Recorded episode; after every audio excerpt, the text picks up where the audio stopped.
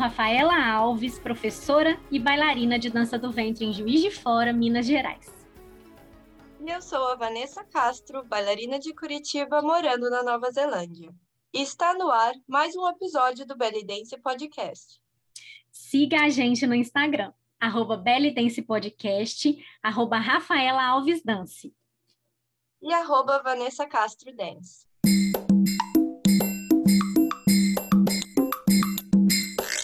Olá, queridos ouvintes! Está começando mais um episódio do Belly Dance Podcast. O convidado de hoje encanta plateias com seu carisma e técnica refinada. Hoje temos o prazer de conversar com o professor e coreógrafo mineiro Jonathan Lana. Ele vai contar um pouquinho para a gente sobre a sua trajetória e também sobre como aprimorar e desenvolver a parte técnica. Jonathan, seja muito bem-vindo. Olá, pessoal, tudo bem? Como é que vocês estão? Espero que sejam todos bem. Estou muito, muito feliz de estar participando desse podcast. Muito obrigado, Rafa e Vanessa, pelo convite. Espero poder agregar e acrescentar aí na vida artística de vocês. Não só nela, mas em todos os ramos da vida. Ai, que ótimo! Ótimo. Jonathan, muito obrigada por estar participando. E para a gente começar a nossa conversa, você pode contar para a gente um pouco como a dança surgiu na sua vida, sua trajetória e como você se envolveu com a dança oriental? Bom, é, eu sempre fui uma pessoa muito tímida, então eu era um adolescente muito tímido também. Esse ano fazem 10 anos que eu tive meu primeiro contato com a dança. É, buscando tirar um pouco dessa timidez, até outra atividade física, porque eu gostava de esporte, mas eu não, eu queria ocupar um pouco mais meu tempo. Minhas colegas do ensino fundamental ainda, elas dançavam na escola da Letícia Soares, uma profissional é, que é uma grande escola aqui em Belo Horizonte. Elas eram minha colega, minhas colegas de turma e eu tinha contato constante com elas quando tinha uma festinha de professores, elas dançavam dança do ventre na sala. A gente levava um bolinho para a professora e tudo mais. Esse era meu primeiro contato. Achava sempre tudo muito lindo mas na minha mente era uma dança exclusivamente feminina. Até que um dia uma amiga me mostrou um vídeo de Tribal Fusion, que é uma vertente da dança do ventre, e foi onde eu me encantei e eu vi possibilidade de praticar algo de maneira bem amadora mesmo, naquele primeiro momento, não tinha pretensão nenhuma de me tornar profissional, era só para estar tá fazendo uma atividade extra além dos estudos, e foi aí que eu tive meu primeiro contato eu fui buscar fazer aula até na escola da própria Letícia, que era uma referência aqui para gente, é uma referência ainda. E eu fiz algumas aulas e essa professora falou que eu precisava procurar um outro professor porque ela não dava aula para homens. Foi aí o meu primeiro contato com a dança do vento. E Nossa, que... que legal. Então é... foi com, com as tuas amigas, né? A partir de amigas que, que te apresentaram para dança. Sim, sim. Elas, eu sempre ficava no pé delas, tipo, me ensina um passo, me ensina outro passo. Então, eu sempre sabia fazer shime, que é, é simples, mas não é fácil, né? Eu sempre falo que o shime ele é simples de, a, maneira de execução, a maneira, maneira básica, mas ele não é fácil de fazer. E fazia ragala, que é um outro passo, e ondulação inversa. Esses passos eram o que eu sabia fazer, que elas me ensinavam sempre. E eu ficava encantado. E um, nesse primeiro momento, Jonathan, é, como que foi essa questão das aulas para você, né? Que você falou assim, ah, a professora te orientou a procurar outra escola porque ela não dava aula para homem. Como que foi isso, assim, esse início? Ó, oh, eu sempre fui uma pessoa muito muito tranquila em relação do que eu, eu só não posso fazer aquilo que fisiologicamente meu corpo não é capaz de fazer. Uhum. Então, a partir do momento que eu entrei nas aulas de dança e eu conseguia reproduzir os movimentos, então aquilo também servia para mim. Eu não tinha contato nenhum com a cultura, com a parte é, nesse ponto, que é, é um, um ponto um pouco mais embaixo, né? Mas mesmo depois, tendo contato com a cultura, também eu não tive nenhum, nenhum receio, nenhum preconceito comigo mesmo em relação a isso, a estar tá praticando essa dança. Mas eu ia muito encantado para as aulas. Eu acredito que quando a gente gosta de algo mesmo, né, a gente uhum. vai até mais cedo, fica, fica lá ou vendo as outras alunas, esperando o seu horário de entrar para fazer a aula.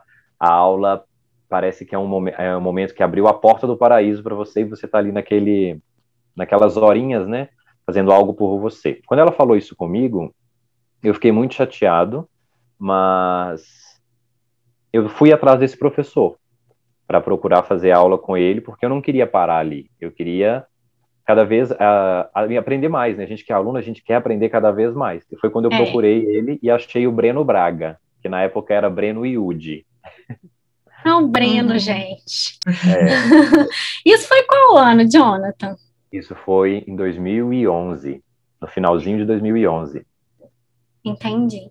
É, porque assim, hoje em dia a gente vê muitos homens dançando, né? Mas a gente precisa voltar lá, pro, lá atrás e um, entender um pouquinho mais da história, né? Desses bailarinos que a gente admira tanto, porque vocês, né, junto com uma galera e abriram caminho, né, para que as coisas hoje em dia estivessem do jeito que estão, assim, né? A, a dança do ventre masculina sendo respeitada, né? É, e uma das coisas que chama muita atenção na sua dança é a qualidade técnica, o seu controle corporal, a limpeza dos seus movimentos. Então, queria que você contasse para gente como que foi o seu processo para chegar nesse nível técnico. Oh, existem várias vertentes que eu caminho por elas até hoje, como se fossem, como se fossem caminhos mesmo. Você vai chegar num, num lugar, mas você tem que passar por vários caminhos. Eu sempre fui um bailarino muito dedicado, muito esforçado mesmo, com, principalmente na fase quando eu era aluno, e eu fazia aula de segunda a sábado. Quando, depois que eu encontrei o Breno, o Breno me levou para o Carlos, uhum. foi meu professor, Carlos Clark, um dos pioneiros da dança do ventre aqui, né, junto com o Henri Neto. É, Inclusive, essa semana faz cinco anos de que ele nos, de, ele nos deixou, especialmente, né?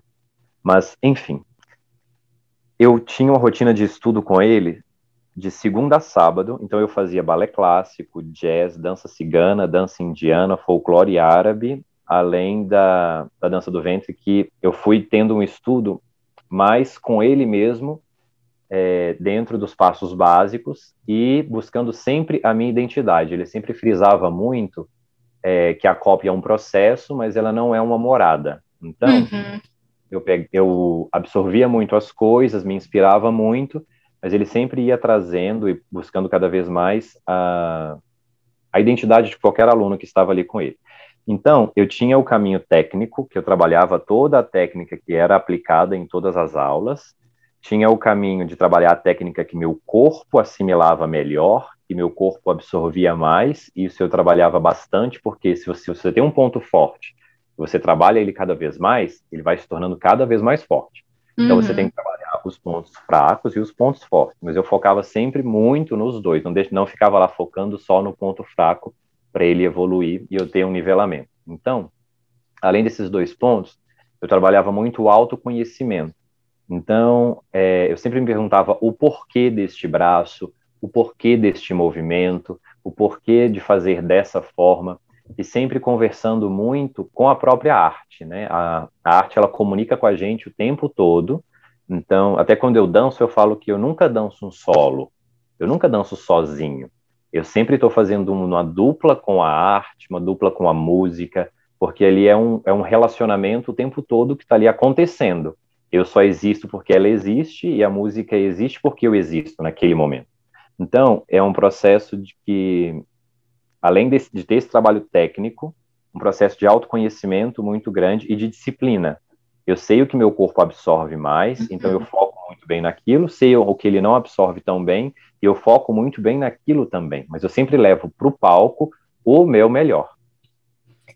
E uma coisa que você falou, assim, né, dessas, dessas frases que você acabou de dizer, a gente tira, assim, muitos ensinamentos, né, e uma coisa que eu achei legal foi você falar dessa coisa de trabalhar os pontos fortes, né, como a gente precisa entender que não é, ah, isso sai bem em mim, eu já sei, eu não vou treinar. Pelo contrário, quanto mais você treinar aquilo ali, que é um ponto forte, seu melhor vai ficar. Sempre tem jeito de melhorar, né? Exatamente. E, esse negócio que você falou eu achei muito lindo, de que quando você dança um solo, você não dança um solo, você dança uma dupla. E, e é muito verdade, né? É aquela coisa da gente estar tá junto ali com a música, com a arte, em cena. Então, Lindo demais. E assim, só mais uma curiosidadezinha. Você falou que treinava de segunda a sábado. Quantas horas por dia? Eu fazia aula de seis da tarde às dez da noite. Alguns uhum. dias eram de quatro da tarde às dez da noite, mas era aula de, por exemplo, na segunda-feira eu fazia balé de quatro a seis, depois fazia dança indiana de seis a sete e meia, depois de sete e meia às nove fazia jazz, depois eu treinava de 9 às 10 a dança do ventre. Então era, por exemplo, minha rotina na segunda-feira. Isso durante quatro anos e meio. Uhum. Depois, na terça-feira, eu ia para Brigitte, estudava, fazia Bollywood com o Carlos lá. Mentira, tinha balé clássico antes. Organização corporal, que me ajudou muito no meu lado professor. Então, eu fazia organização corporal, que era uma mistura de balé e jazz. Depois da Bollywood, depois folclore árabe. Então, aí tinha na quarta, balé clássico de novo de 4 a 6, depois dança cigana de 6 a 7 e meia, depois jazz de 7 e meia às 9 e dança do ventre de novo. Aí na, na quinta e por aí ia sempre essa rotina, porque ele tinha várias turmas. Então eu estudava por dia aproximadamente 5 horas, 4, 5 horas por dia, dentro das aulas. Fora o treino que a gente tem diário, que é tipo ouvir música o tempo todo, que isso faz uhum. parte. Treinar em casa, então, foi durante um bom tempo, fui moldando o meu corpo, porque eu vou falar uma coisa para vocês. Isso vai ficar gravado? Óbvio. eu era um bailarino que eu, eu não tinha muito ritmo. Eu não tinha muito ritmo no corpo. Tanto que quando eu vou dançar outra dança hoje, um simples forró, algum axé, eu tenho uma certa dificuldade de entrar ali naquela cadência e tudo mais. Então, eu fui moldado muito. É, eu acredito sim que Deus me deu um dom, que é o talento, mas a disciplina supera o talento, né? O Carlos sempre falava isso comigo. É verdade. Então, além, da, além do talento que Deus me deu, eu tinha muita disciplina nesse período. Então, eu fui moldando mesmo o meu corpo a entrar é, nesse mundo da arte e absorver tudo que eu podia absorver. Mas era um treino com bastante horas, mas eu era também só focava naquilo. Estu... Era o tempo que eu estava numa faculdade, que era para eu estar numa faculdade, eu estava ali fazendo a faculdade de arte com ele, né?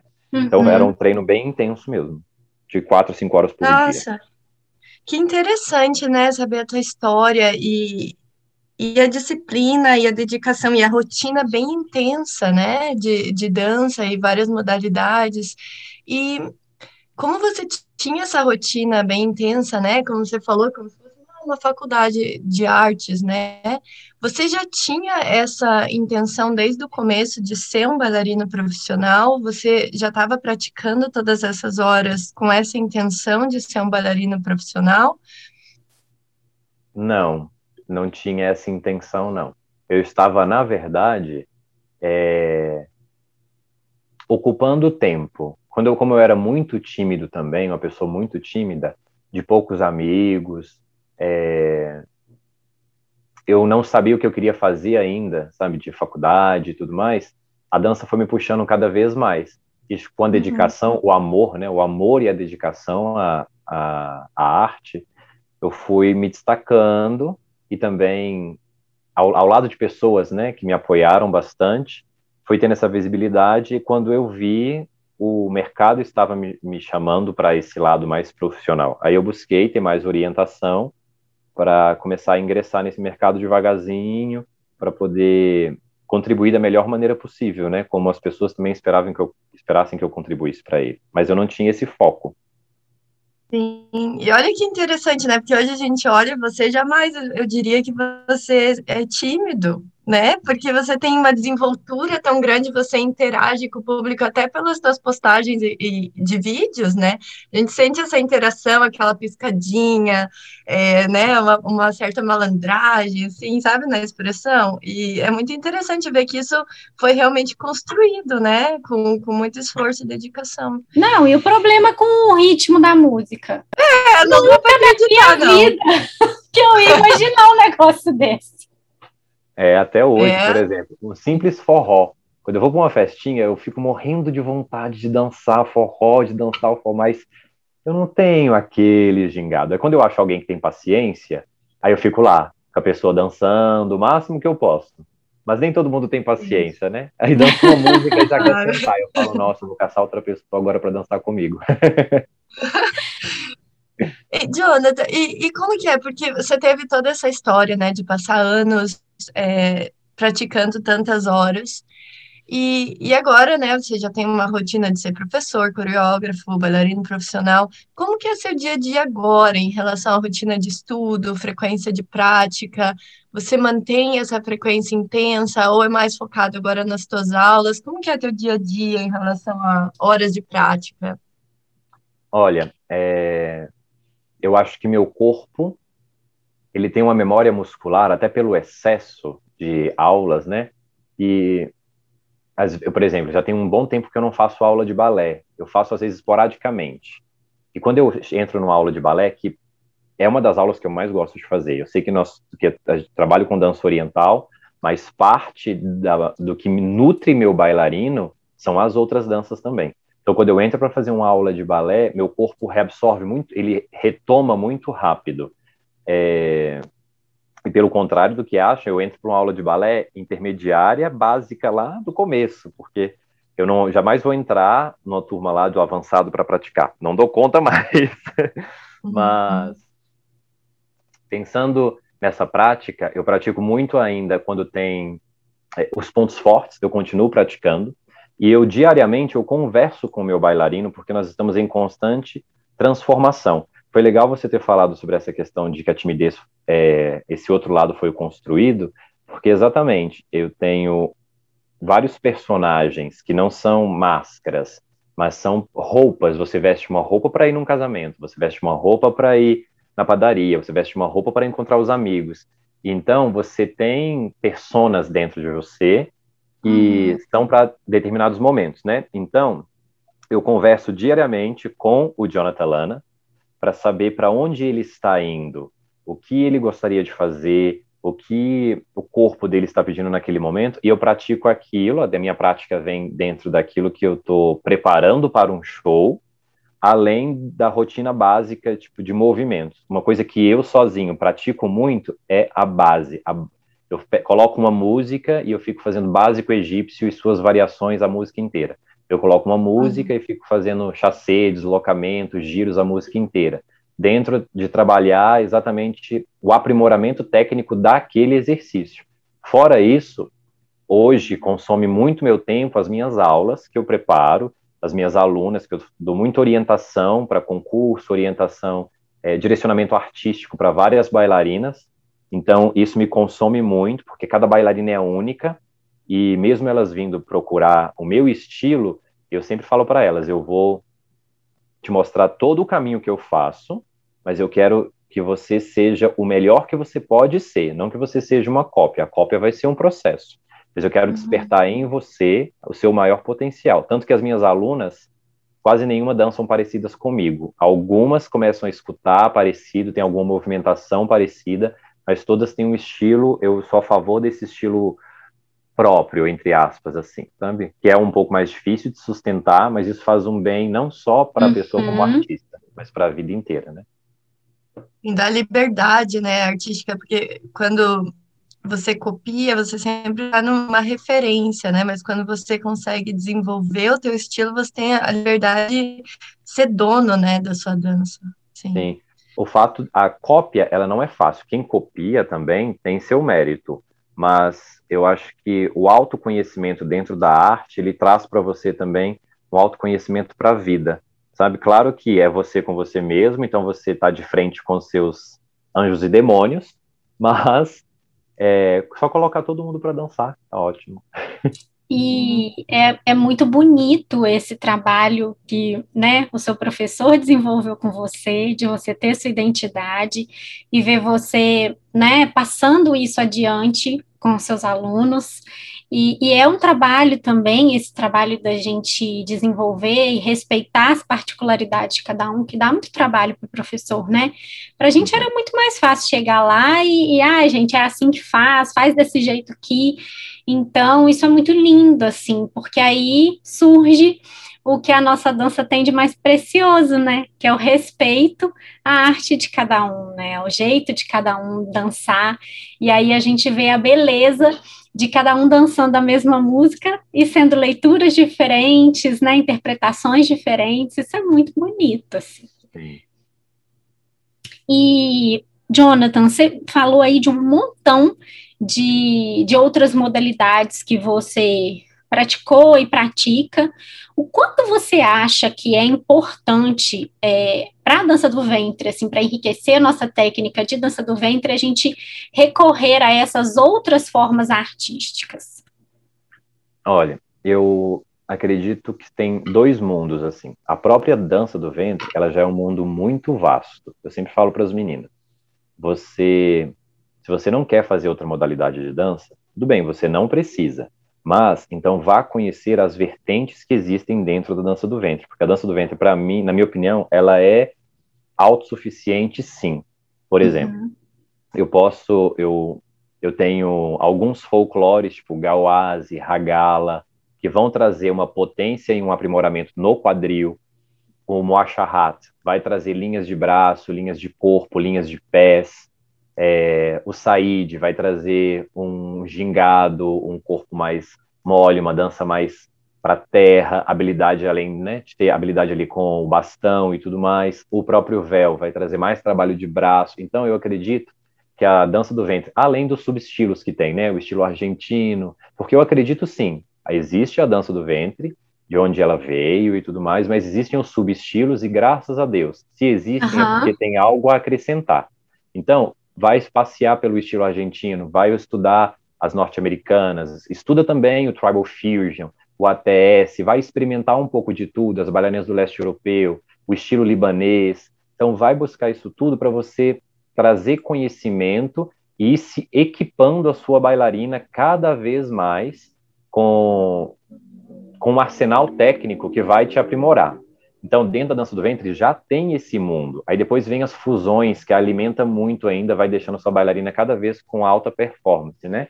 Mas tem um outro caminho, que se você é uma bailarina e você quer estudar outros estilos, a sua mente só vai expandir cada vez mais. Eu falo que o porquê, ele é muito precioso para a gente, o porquê fazer e o porquê não fazer, né? Então, quando você começa a absorver outras danças, você começa a se perguntar o porquê saudável, e isso vai trazer pontos positivos para a dança do ventre. Pode ser que em algum momento haja algum desequilíbrio, mas lá na frente esse equilíbrio vai vir de novo. Então, para mim, o meu bailarino ele é nutrido dentro dos dois mundos. Dentro da dança do ventre, eu estudo o máximo que eu posso, todos os folclores, todas as vertentes, todas as variações. É, e fora da dança do ventre, eu estudei muitos outros estilos e, é igual eu falo, né? Trouxe uma vitamina diferente para minha dança. Então, o meu estilo hoje, o meu estilo de dançar, a minha maneira de ensinar também melhorou e mudou muito por eu ter conhecimento com essas outras danças. Então, é, quando nasceu o meu estilo, New Hacks, né, igual as pessoas falam, é nutrido desses dois mundos. E eu acho muito válido quando a pessoa busca de outras danças para acrescentar na dança do ventre, como outras pessoas buscam na dança do ventre também para acrescentar numa prática de outra dança que ela tem feito. E fala um pouquinho para gente, já que você falou aí do New Hacks, conta para gente um pouquinho mais sobre esse conceito aí que você desenvolveu. Então, durante um tempo, eu paguei uma consultoria artística, eu, porque eu estava precisando me posicionar no mercado de uma maneira mais firme, mais precisa, né? E tem pessoas que conseguem fazer isso naturalmente, tem pessoas que não. Inclusive, ao Criamos, é, as pessoas que me ajudaram são dois, dois profissionais de Belo Horizonte, a Núria e a Michelle Gil, fizeram um trabalho comigo de. É como se fosse um scanner, sabe? Elas procuraram saber como é a minha vida, onde eu moro, o que eu gosto de fazer, as características do meu bailarino, as cores que funcionam no meu corpo, como é o meu corpo, como é a minha imagem. Então, dentro desse desse scanner, né, desse é, brainstorm que fala, que elas falam, que elas fizeram comigo, elas foram vendo que eu danço sim uma dança do ventre, que eu tenho muitas características tradicionais da dança do ventre, mas que eu trago o novo o tempo todo e não necessariamente o novo do momento. eu crio algo novo, além daquilo que está no momento, algo muito particular. Então, elas falaram, a gente vai usar, quando elas me apresentaram, né, a proposta, a gente vai usar o Hax, que vem né, de Hax Shark, dança do Oriente, e o New, que é o novo, atemporal. Então, a gente vai juntar esses dois para você ter o seu estilo. Se você quiser falar assim, ah, o meu estilo é o New Hax. Então, ele nasceu é, da forma como eu ouço a música, da forma como meu corpo carrega essas outras danças, a minha célula criativa, como eu crio, como eu penso numa sequência, ela não passa só pelo viés da dança do vento. Ela passa pelo viés de todas as modalidades que eu tive até sair aquela sequência, que às vezes no detalhe de um pé, de uma mão, de um giro, vai ter a característica de outra dança, mas que não conflita com a dança do ventre. É sempre algo que agrega é, uma, é um plus, né? Eu falo que é uma vitamina. Quando eu ensino o estilo New Hacks, é, eu ensino como eu danço, mas mais do que isso, como eu faço para chegar naquele resultado. Como eu ouço a música, como eu penso no porquê daquele braço, no porquê daquela perna, como que o som vai sair do meu corpo de maneira nova, atemporal, mas trazendo também aquela tradicionalidade que a dança do ventre é, é nutrida constantemente. Acho que é um pouquinho disso. Nossa, que legal, Jonathan. E quando que esse conceito surgiu para você? Quando que você desenvolveu? Ele foi desenvolvido ao longo do meu bailarino mesmo, só que eu não sabia, né? É, ninguém me falou, olha, as pessoas sempre falavam, você dança diferente, você dança diferente, mas ninguém nunca tinha me falado como e me, dá, me ter me dado segurança para ousar mais, entendeu? Então, uhum. foi em 2018 que esse conceito foi mais lançado, assim, desde até da minha linha de figurino, entender melhor que meu corpo é um corpo é, hipertônico, então que as minhas linhas são mais retas, do lugar onde eu moro, do estilo de música que eu gosto de dançar, do como eu visto na vida, por exemplo, levar uma calça jeans para o palco com o tênis que eu usava na vida, uhum. isso eu jamais faria se eu não tivesse passado por esse processo. Então foi um processo de me, me abraçar mesmo, entender as minhas dores também no corpo, onde dói ali, onde dói aqui, como que eu vou fazer isso, é, ser melhor. Então, como que eu vou trazer esse Jonathan Lana para fora cada vez mais? Uma coisa só, terminando aqui. Por exemplo, o Carlos me, me ajudava muito a trazer esse bailarino. É o que eu faço hoje com as meninas. Eu tento fazer com que elas tenham essa personagem que vai ser o melhor delas. E ele, ele falava sempre para mim assim: você olha seu cabelo, seu tom de pele, você é, é, sedutor, você é meio Dom Juan, assim, não vai muito para esse lado príncipe, uhum. não, você não tem muito jeitinho de príncipe, não. Você é mais... Você é mais Dom Juan mesmo, Antônio Bandeiras. Então eu fui, e ele sempre trouxe essa coisa mais latina também para mim. Então é, foi muito bom e meu corpo absorveu muito, muito, muito fácil. Eu acredito que pela experiência dele, né, ele já viu, já me viu de um jeito e foi me direcionando para aquilo. E é isso que eu faço hoje. O New Hacks também é isso com as meninas. Eu tenho um olho clínico muito bom para dar opções para as meninas e elas vão experimentando aquelas opções. Quando eu ver, ela já se encontra já. Tem aluna que chega pronta e você já fala: olha, você tem isso de ponto forte, isso de ponto forte, isso de ponto forte. Vamos trabalhar eles e vamos trabalhar esse, esse, esse ponto que não são tão fortes assim, mas que eles vão se tornar pontos de efeitos. Eu nunca falo que a bailarina tem defeitos. Elas têm pontos que vão se tornar pontos de efeito. Então a gente vai usar isso a seu favor. Então é uma, uma maneira que eu tenho de pensar que acho que me deixa me torna o professor que eu sou. Nossa, muito interessante. É total autoconhecimento, né? E, e realmente como é importante, né, ter um profissional com esse olho, porque, né, tantas bailarinas ah, que, que não, não encontram, né? O professor começa às vezes leva anos para de conflito interno, né? Tentando se é, estar em um padrão, se sentindo fora do padrão, e, e, realmente você pode usar isso a seu favor, se encontrar e criar o, o seu estilo, e isso é o seu ponto forte, né? Muito interessante. Jonathan, você já deu dicas assim preciosas, é, várias coisas que você falou realmente no, nos faz refletir muito.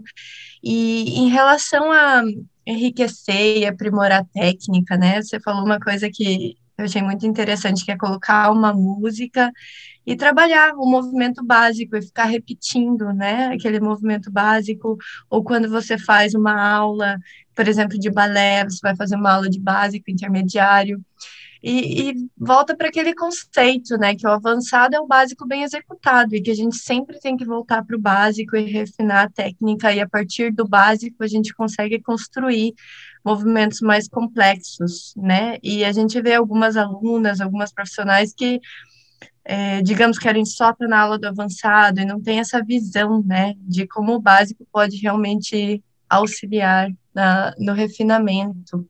Você tem mais alguma dica de como enriquecer, aprimorar a execução dos movimentos, especialmente pensando nas bailarinas que já têm muitos anos de dança, às vezes tem alguns vícios já instalados no corpo, digamos, em relação ao braço, em relação ao jeito que faz o time, como, como aprimorar e aperfeiçoar essa técnica?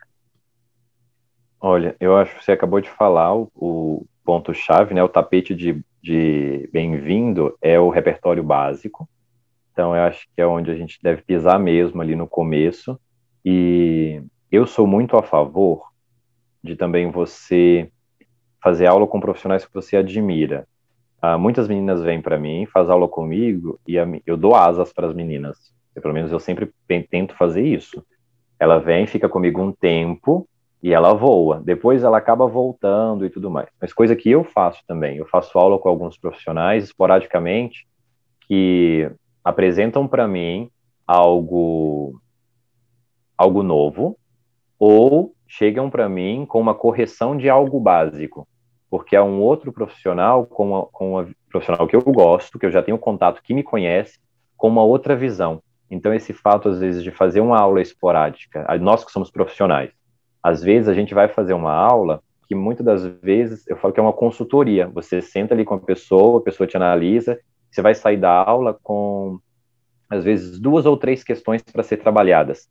Você às vezes não vai uhum. suar a aula toda. Você vai ter um contato ali mais de visual, de conversa, de alinha esse braço, prensa nesse abdômen, naquele pescoço. Então você vai começar a trabalhar aquilo para acrescentar a sua bailarina, de, de, tirando aqueles vícios, tirando todo, toda a carga, né, que a gente já vem de repetição, sempre pensando em aprimorar. Então, além do básico, eu acho que o processo do autoconhecimento e de se permitir fazer aulas com profissionais que você admira, que você gosta, é um caminho é, muito bom, de verdade. E profissionais que você tem afinidade, também é o mais importante.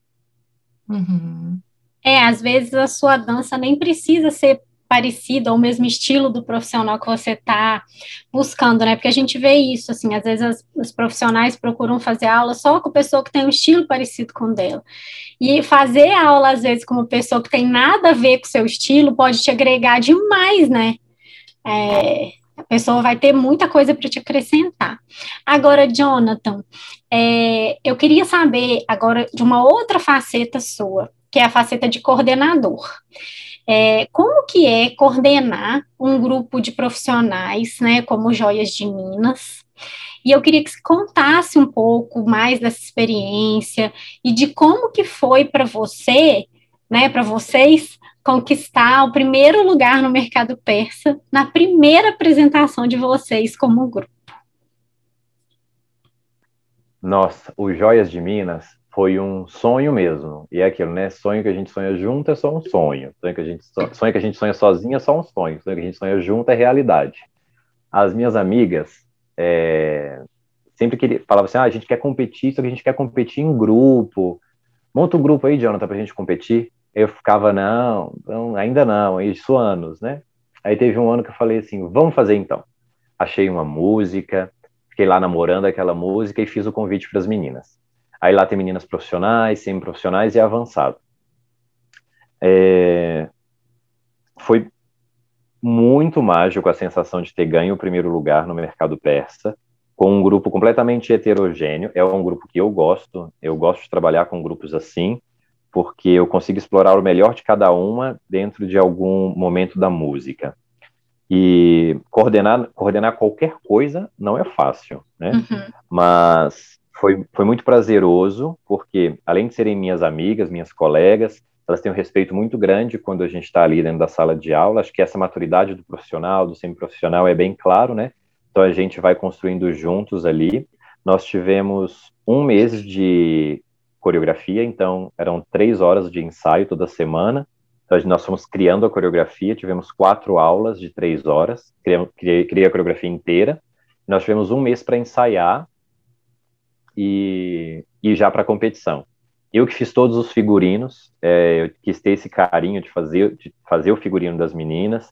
Pensei num tom também que trouxesse mais clareza para quem estivesse julgando, para que eu tivesse o mínimo de, de erros, sabe? Eu falo que às vezes num concurso, você quanto menos erro você dá para o jurado, melhor. Pelo menos porque quando eu estou avaliando, eu penso assim, eu vou, a menina começa com 10 e eu vou tirando décimos ou pontos de acordo com erros, entre aspas, né? Que ela uhum. vai cometendo. Então eu pensei até nisso, na cor do figurino, para deixar tudo mais clean na movimentação e sempre tentando trazer muito a minha minha maneira de ler a música para as meninas. Eu lembro que no começo foi desesperador para algumas.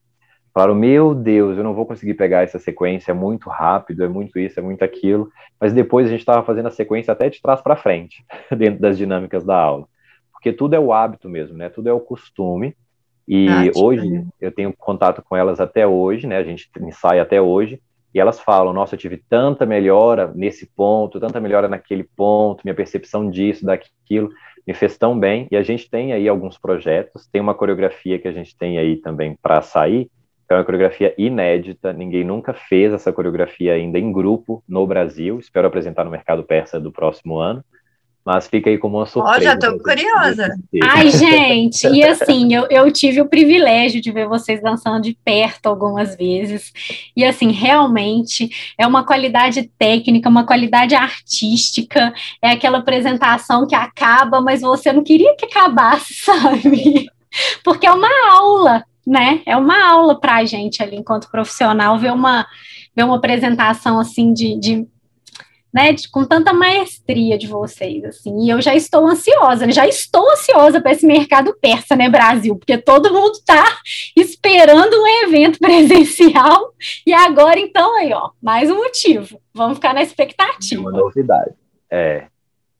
Jonathan, e você pode contar para gente algum momento especial, alguma dança especial que marcou a sua carreira, que ficou marcada para você na sua memória? Ah, eu tive muitas danças especiais. É... Eu não danço só por dançar. Eu acredito que ninguém dance só por dançar. Mas eu tenho, tenho alguns números que eu preparo com tanto carinho, tanto não, não necessariamente com tanta técnica, mas com tanto carinho que são muito especiais mesmo. Teve um número que eu fiz aqui na Chime BH 2013, que era o, foi o Homem de Gelo, é, eu preparei o figurino todo, eu entrava com um potinho que tinha gelo seco, era uma música do Cirque de Soleil, minha maquiagem toda inspirada, eu raspei a cabeça bem baixinho para ficar bem homem do gelo mesmo. Eu ainda vou resgatar essa coreografia. e quando eu terminei de dançar, a plateia estava em prantos e eu também estava chorando, não lembro por quê, mas aquela sensação, eu sempre dancei muito o que eu vivo, sabe? é, mesmo coreografado, uh, eu sempre deixei sair. Eu falo que no palco eu estou ali vestido de figurino, mas despido mesmo da alma. Então, eu acho que com, com, chegou em todo mundo aquela apresentação. Eu não estava triste, eu acho que todo mundo se emocionou por pela história que eu consegui passar contando a história do Homem de Gelo lá, que falava sobre os medos mais profundos e ele estava no, no, estado exatamente de congelamento por causa desses medos. Então eu tenho uma parte meio, meio muito artística por trás de tudo que eu faço. Esse foi um número muito importante para mim.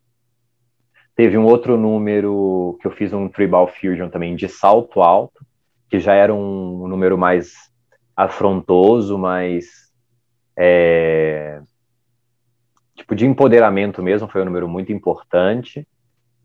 Teve um outro número também em 2000 e vou fazer um vai e volta, tá? Em 2018 eu dancei também um Tribal Fusion é, que contava contava uma contava uma história de, de uma pessoa que estava vendo tudo que ela tinha vivido na vida em um momento só.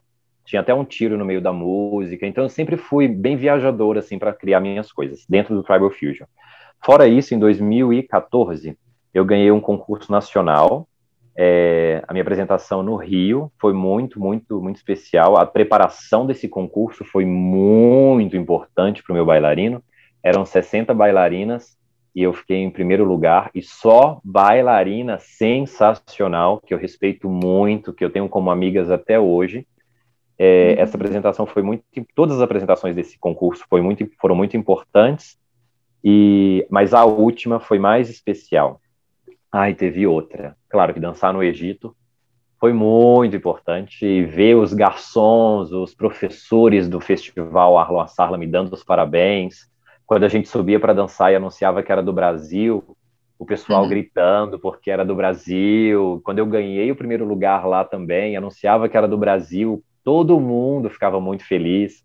Eu tive um carinho muito grande com as pessoas de lá. Eu fui, é, eu fui com valor para pagar por algumas aulas só do festival. A Raquel me colocou para fazer todas as aulas que eu quisesse. Eu estudava de 8 da manhã às 6 da tarde, fazendo Gente, aula com vários professores todo. É. Agora muito... posso falar uma que eu fui, eu tava? Pode. Você no espetáculo Mulheres da Letícia Soares. Nossa, RuPaul, foi muito especial. Jonathan, mim, nossa, que apresentação. Eu fecho o olho, eu lembro de você no palco, sabe? Eu lembro que eu sentia assim. O, o, o, teatro veio abaixo, né? Quando você entrou no palco. Foi assim, foi sensacional. Eu acho que eu nunca vou esquecer dessa dança. Rafa, tem outra, outra. Olha, eu, graças a Deus, eu sempre tive apresentações muito especiais. Eu fiz o RuPaul com a Letícia, Fiz o Tigre no Alice é, da Yusk. Esse Tigre foi sensacional, porque eu entro no personagem. Se você falar, Jonathan, você vai ser um crocodilo. Pode esperar que eu vou aparecer lá quase um crocodilo. Eu fiz o coelho, é, não, eu fiz o coelho de Alice no País das Maravilhas, foi muito especial para mim também. Meu tênis acendia, eu sempre gosto de trazer algo diferente. Uhum. Fiz o tigre de, de Jasmine, da, da Jasmine, né? Foi muito especial. E outro número, que eu tenho um derbaque que foi feito para mim, pelo Jonathan Benegri, um amigo meu da Argentina. E esse derbaque, ele traz a Dabik, que é o primeiro folclore árabe que eu tive contato, traz o ritmo que eu mais gosto, várias vezes ele é repetido durante a música, traz o dubstep, que é uma linguagem que o, Tribal Fusion usa para dançar, e traz também o funk, que é, eu moro na periferia, então eu convivo com funk, é um toquezinho brasileiro também, e eu dancei no Hathor, esse, esse derbaque, e eu fui aplaudido de pé, 800 pessoas, se não me engano. Fui aplaudido de pé num, num show onde eu não estava muito bem emocionalmente. Mas minha amiga Letícia Soares me ajudou muito emocionalmente. Ela falou assim: vai lá e faz o que você veio aqui para fazer. Eu lembro que eu, fech... eu me posicionei, fechei os olhos, agradeci a Deus e falei e falei para o meu corpo: agora você faz o que você quiser. E, eu, e meu corpo se movimentou sozinho até eu olhar para o público de frente. Eu acho que o público sentiu isso. Não foi um número com tanta excelência técnica, porque a gente se conhece, né? Mas é, chegou no público. Eu fui aplaudido de pé lá, aplaudido de pé na Bahia também, e teve outro evento que eu fui aplaudido de pé com esse derbaque. Então foi um número muito especial para mim. Esse número foi realmente muito, muito especial. Jonathan, e esse carisma, esse estilo próprio que você tem, é, além do que você falou, né, que o seu professor estimulou muito isso em você, teve mais alguma coisa que você usou como recurso para criar quem você é hoje no palco? Ah, eu fico até emocionado para falar, mas o apoio que eu tive dos meus pais, graças a Deus, eu sei que isso é um privilégio, desde sempre, em todos os momentos da vida. Assim. Meus pais, quando eles iam me assistir, eles ficavam com vergonha, porque hum. eles falavam assim: não deixa a gente saber que, não deixa ninguém saber que nós somos seus pais, não. Porque minha família é bem humilde mesmo. E eu fazia questão de que as pessoas soubessem que eram meus pais, e o quanto eles ficavam felizes e orgulhosos disso. E isso me dava forças uhum. e me dava segurança para exatamente ousar em cena, sabe? Então, quando eu subo para dançar, eu sempre penso que, além de ser uma dupla com a música, eu tenho que, de alguma forma, deixar com que o público é, veja além do que o Jonathan é, mas que o público também se identifique vendo que, tipo, eu posso ser um pouco mais do que eu sou em qualquer momento.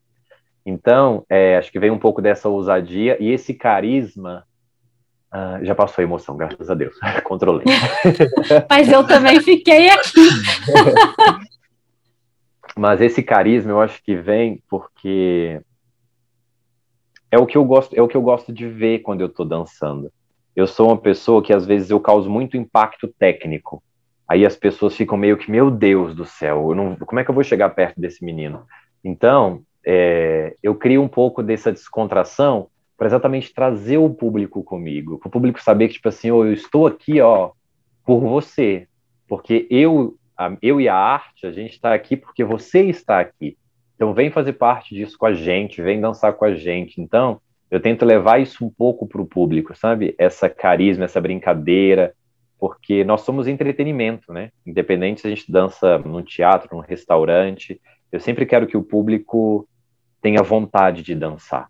Então eu te tento trazer um pouco disso com carisma. E isso é um personagem, é um personagem que faz parte. Eu estou aqui do lado do meu guarda-roupa. Eu tenho uma parte do meu guarda-roupa que é do Jonathan Lana e uma parte do guarda-roupa que é do Jonathan Pereira, que é o outro Jonathan. Hum. Ai, gente, não, é muito inspirador ouvir você falar e, e compartilhando todas essas histórias com a gente. Realmente, muita coisa, né, para se inspirar e para refletir e para olhar para dentro, né? É, é um convite, né, para nós olharmos para nós mesmos e tentar se conhecer. E você pode compartilhar uma mensagem final para os nossos ouvintes para a gente encerrar nosso podcast? Bom, eu acho que você já deu um ganchinho aí da mensagem que eu posso compartilhar com, com, com vocês. Eu acho que por mais que doa, por mais que às vezes a gente fuja disso, e talvez a gente não sabe o caminho também, né? Mas buscar sempre o autoconhecimento. Eu falo que a arte, ela é como se fosse um óculos. Que você coloca e você é capaz de enxergar arte em tudo. É, outra coisa, né? Arte é tudo, mas não é qualquer coisa. A gente sempre tem que pensar por esse lado. Só que esses óculos da arte, quando a gente coloca, ele também tem uma lente muito grande, muito iluminada, que vira para dentro de nós mesmos. Então, muitas respostas da vida, não só da arte, mas estão dentro de nós. E a gente precisa ter, é, ser amigo do tempo, confiar no tempo, trabalhar duro, continuar na disciplina, no foco, no talento, ali trabalhando de todas as maneiras possíveis para alcançar aquilo que você deseja, mas sempre tendo muito carinho consigo mesmo. Acho que é o mais importante. E saber que tudo passa. Os dias ruins passam, os dias bons passam. Tem, tem passos que a gente vai morrer de não conseguir fazer, um dia ele vai fazer assim, ó, de tanta gente insistir, ele vai aparecer do nosso corpo, talvez não da maneira como que a gente queira que apareça, mas de uma maneira especial. A dança do ventre, né, em especial, que é o nosso tema de hoje aqui sempre, é, ela permite isso, ela faz com que o passo se molde ao seu corpo e você se molde ao passo. E eu acho que isso é a arte no geral. A gente pode ter sempre essa capacidade de mudar. Nós estamos constantemente em evolução. Eu acho que tem muito carinho para olhar para nós mesmos, muito carinho para olhar para o próximo e sempre dar o nosso melhor o nosso melhor aquele dia, a gente sempre tem que pensar nele. E toda vez que a gente dançar, eu pensar, hoje eu vou dançar só 5% melhor e mais satisfeito, mais feliz do que minha última apresentação. Eu acho que é uma coisa que eu sempre penso, seja quando eu for entrar para dar uma aula, seja quando eu for entrar para dançar, e sempre e pensar em sempre ver a arte pelo viés mais leve. Mesmo o mundo da arte não sendo cor-de-rosa, a gente sempre tentar buscar isso a arte ela veio para transformar a arte, é sempre para salvar as pessoas, né? Acho que é uma das mensagens que eu poderia deixar. Nossa, gente, esse eu senti que a gente queria muito falar de técnica e a gente falou muito além dela. Então, eu acho que esse podcast vai ser um podcast que eu e muita gente vai colocar para ouvir sempre que aquele momento que a gente não está tão motivado aparece, sabe? Porque aparece para todo mundo, né?